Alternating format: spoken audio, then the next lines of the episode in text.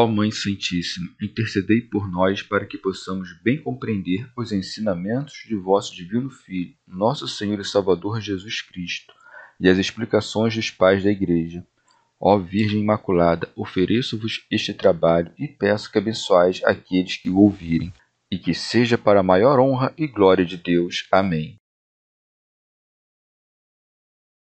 Senhor Onipotente, purificai o meu coração e os meus lábios vós que purificastes os lábios do profeta Isaías com carvão em brasa, e dignai-vos, por tal modo, purificar-me com a vossa misericórdia, para que possa dignamente anunciar o vosso santo Evangelho. Por Jesus Cristo, nosso Senhor. Amém. Senhor, abençoai-me. Que o Senhor resida no meu coração e nos meus lábios, para que anuncie digna e convenientemente o seu Evangelho. Amém. Evangelho de Nosso Senhor Jesus Cristo, segundo São Mateus. A aparição às santas mulheres.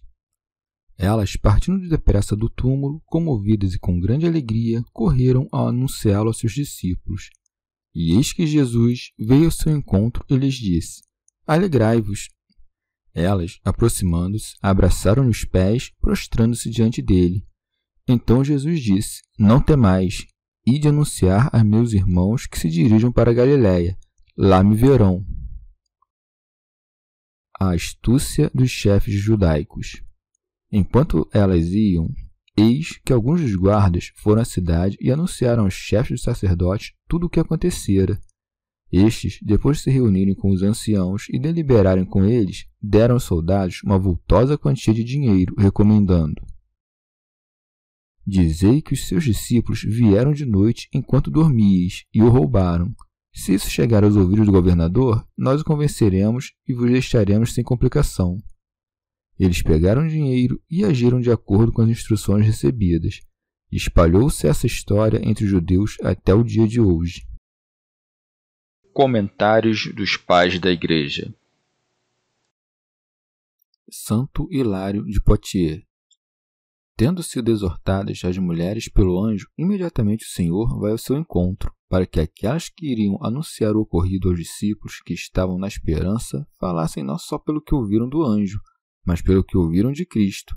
Por isso é dito: elas partindo depressa do túmulo, comovidas e com grande alegria. Santo Agostinho o evangelista diz que saíram do sepulcro, isto é, daquele lugar em forma de jardim que se encontrava diante do sepulcro cavado na pedra. São Jerônimo. Suas almas estavam tomadas de um duplo sentimento, o de temor e o de alegria. O primeiro pela grandeza do milagre, o segundo pelo desejo de que ressuscitasse. E, no entanto, ambos impeliam os passos das mulheres. Por isso segue. Correram a anunciá-lo aos seus discípulos. Dirigiam-se, pois, aos apóstolos, para que começasse a se espalhar por meio deles a semente da fé. E as que assim buscavam e assim corriam mereceram que o Salvador, ressuscitado, lhes fosse ao encontro. Por isso segue. E eis que Jesus veio ao seu encontro e lhes disse: Alegrai-vos. Rábano Mauro. Com isso, dá a conhecer que vai ao encontro de todos aqueles que empreendem o caminho das virtudes para que possam chegar à eterna salvação. São Jerônimo. As primeiras mulheres mereceram ouvir: Alegrai-vos, para que a maldição da mulher Eva fosse nestas mulheres desfeita. São Pedro Crisólogo. O evangelista mostra que nestas mulheres reside evidentemente a figura da igreja, porque Cristo demonstra sua ressurreição aos seus discípulos enquanto estavam apavorados. Vindo ao encontro destas, não as aterroriza com seu poder, mas a elas se antecipa com o ardor da caridade. Cristo, portanto, saúda a si mesmo na igreja, a quem recebeu em seu corpo. Santo Agostinho. Deduzimos que estas mulheres falaram duas vezes com os anjos no túmulo. A primeira, quando viram um só anjo, do qual falam Mateus e Marcos, e a segunda, quando depois viram dois, como narram Lucas e João.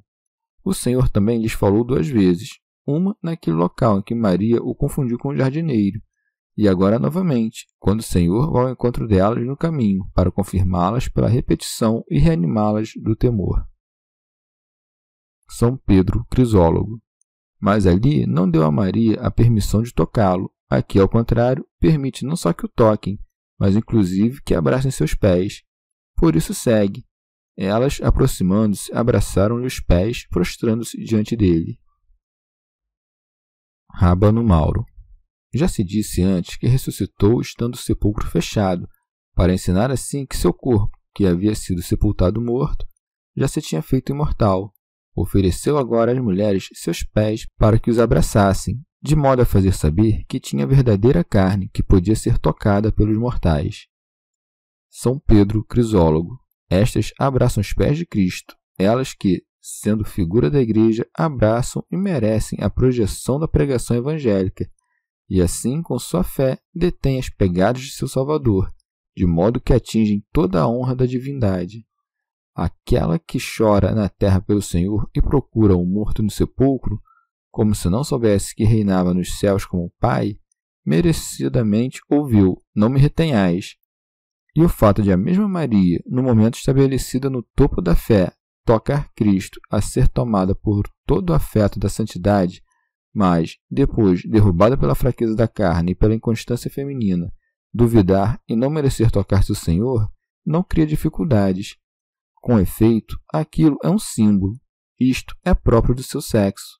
Aquilo é próprio da graça divina, isto da natureza humana.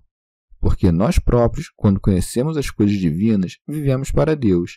Mas quando temos gostos pelas coisas humanas, cegamos a nós mesmos. Elas abraçaram seus pés para que soubessem, pela cabeça, que Cristo é homem e que elas estavam aos pés de Cristo, devendo seguir o homem que lhes foi dado, não precedê-lo. As coisas que o anjo dissera, também diz o Senhor, e aquelas que o anjo havia afirmado, Cristo torna ainda mais firmes. Segue. Então Jesus disse: Não temais. São Jerônimo.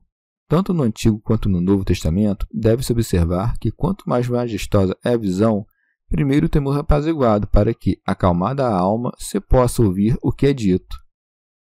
Santo Hilário de Poitiers.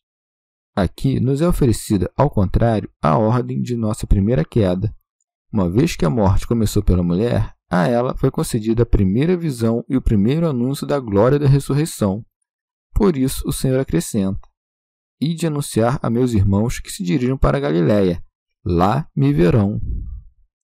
São Pedro Crisólogo chama de irmãos aqueles a quem fez afins de seu corpo Chama de irmãos os que o bondoso herdeiro estabeleceu como seus cordeiros, e chama de irmãos aqueles a quem adotou para serem filhos do Pai.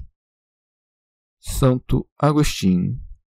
Pelo fato de o Senhor não se revelar onde primeiro apareceu, mas dar a saber, tanto por si quanto pelo anjo, que deveria ser visto na Galiléia, onde depois foi efetivamente visto, faz com que todo fiel esteja atento para buscar compreender por qual mistério esta fala deve ser compreendida. Galileia, com efeito, traduz-se como migração ou revelação. No primeiro sentido, significando migração, que outra coisa se deve entender senão que a graça de Cristo haveria de migrar do povo de Israel para os gentios, os quais jamais acreditariam no Evangelho pregado pelos apóstolos se o próprio Senhor não lhes tivesse preparado um caminho para o coração dos homens. E com isto se entendem as palavras: E eis que vai adiante de vós para Galiléia. Já quando acrescenta: Lá o vereis, assim se compreende. Encontrareis seus membros, lá reconhecereis seu corpo vivo naqueles que vos receberem. Por outro lado, como Galiléia se traduz também como revelação, não se deve compreender que lá o vereis, na forma de servo, mas naquela em que é igual ao Pai. Esta revelação será como a verdadeira Galiléia, quando formos semelhantes a Ele, e o veremos como Ele é. Esta será também a mais feliz migração deste mundo rumo à eternidade. São João Crisóstomo.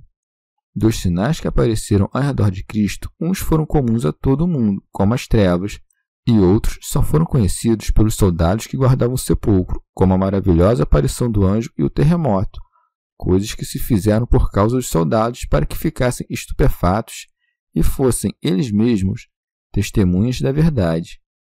Com efeito, brilha mais a verdade divulgada por seus adversários, fato que ocorreu aqui. Por isso é dito: enquanto elas iam, eis que alguns da guarda foram à cidade e anunciaram aos chefes dos sacerdotes tudo o que acontecera. Rábano Mauro. A qualidade da alma simples e a ignorante rusticidade dos homens frequentemente manifestam, sem fraude, a verdade das coisas tal como é. Mas, ao contrário, a astuta malignidade luta por recomendar, com palavras verossímeis, a falsidade em lugar da verdade. São Jerônimo. Portanto, os príncipes dos sacerdotes, que deveriam converter-se à penitência e buscar Jesus ressuscitado, persistem na malícia e desviam o dinheiro que havia sido oferecido para o uso do templo com o fim de comprar uma mentira, do mesmo modo como antes entregaram 30 moedas de prata ao traidor. Por isso segue. Estes, depois de se reunirem com os anciãos e deliberarem com eles, deram aos soldados uma voltosa quantia de dinheiro, recomendando: Dizei que os seus discípulos vieram de noite enquanto dormias e o roubaram. São Pedro Crisólogo. Não se contentaram em matar o Mestre, senão que se esforçam em aniquilar os discípulos. Assim, transformam eles, em crime dos discípulos, aquilo que é o poder do Mestre. Evidentemente, perderam os soldados e os judeus, mas os discípulos tomaram seu Mestre não pelo furto, mas pela fé, pela virtude, não pela fraude, pela santidade, não pelo crime, vivo, não morto. São João Crisóstomo. Como poderiam os discípulos tê-lo roubado sendo pobres, ignorantes e não ousando sequer aparecer em público? Se mesmo vendo Cristo vivo eles fugiram, como não temeriam tamanha multidão de soldados estando ele morto? Acaso poderiam ter derrubado a porta do sepulcro? Esta era uma pedra grande e que necessitava de muitas mãos para ser removida. E acaso não estava selada? E por que não o roubaram na primeira noite, quando ninguém ainda guardava o sepulcro? Pois foi no sábado quando pediram a guarda Pilatos. E depois, o que significam aqueles sudários que Pedro viu caídos no solo? Portanto, se quisessem roubá-lo, não teriam roubado o corpo nu, não só para não o injuriar, mas também para não demorar na saída, permitindo que os soldados os detivessem, principalmente porque a mirra estava presa ao corpo e às vestes, e sendo tão pegajosa, não poderiam facilmente separar as vestes do corpo. Portanto, não é persuasivo o que se disse a respeito do roubo. Assim, os que se empenham em dizer isso para obscurecer a ressurreição colaboram para fazê-la brilhar mais.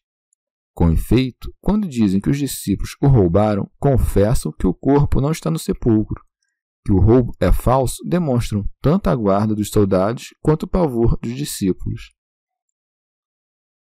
Remígio de Auxerre.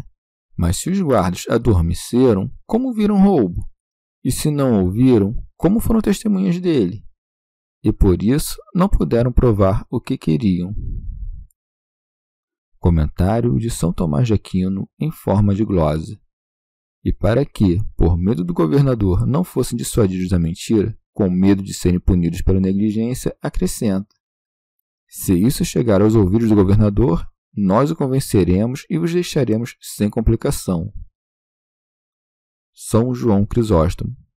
Vê aqui como todos foram corrompidos. Pilatos foi induzido, o povo judeu foi agitado e os soldados subornados. Por isso segue.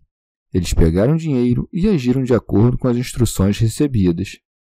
Se o dinheiro teve tanta força sobre Judas a ponto de fazê-lo traidor de seu mestre, não te admires que os soldados sejam vencidos pelo dinheiro. Santo Hilário de Poitiers. Portanto, por dinheiro foram comprados o silêncio da ressurreição e a mentira de um roubo, porque, pela honra deste mundo, recusa-se a glória de Cristo. Rábano Mauro.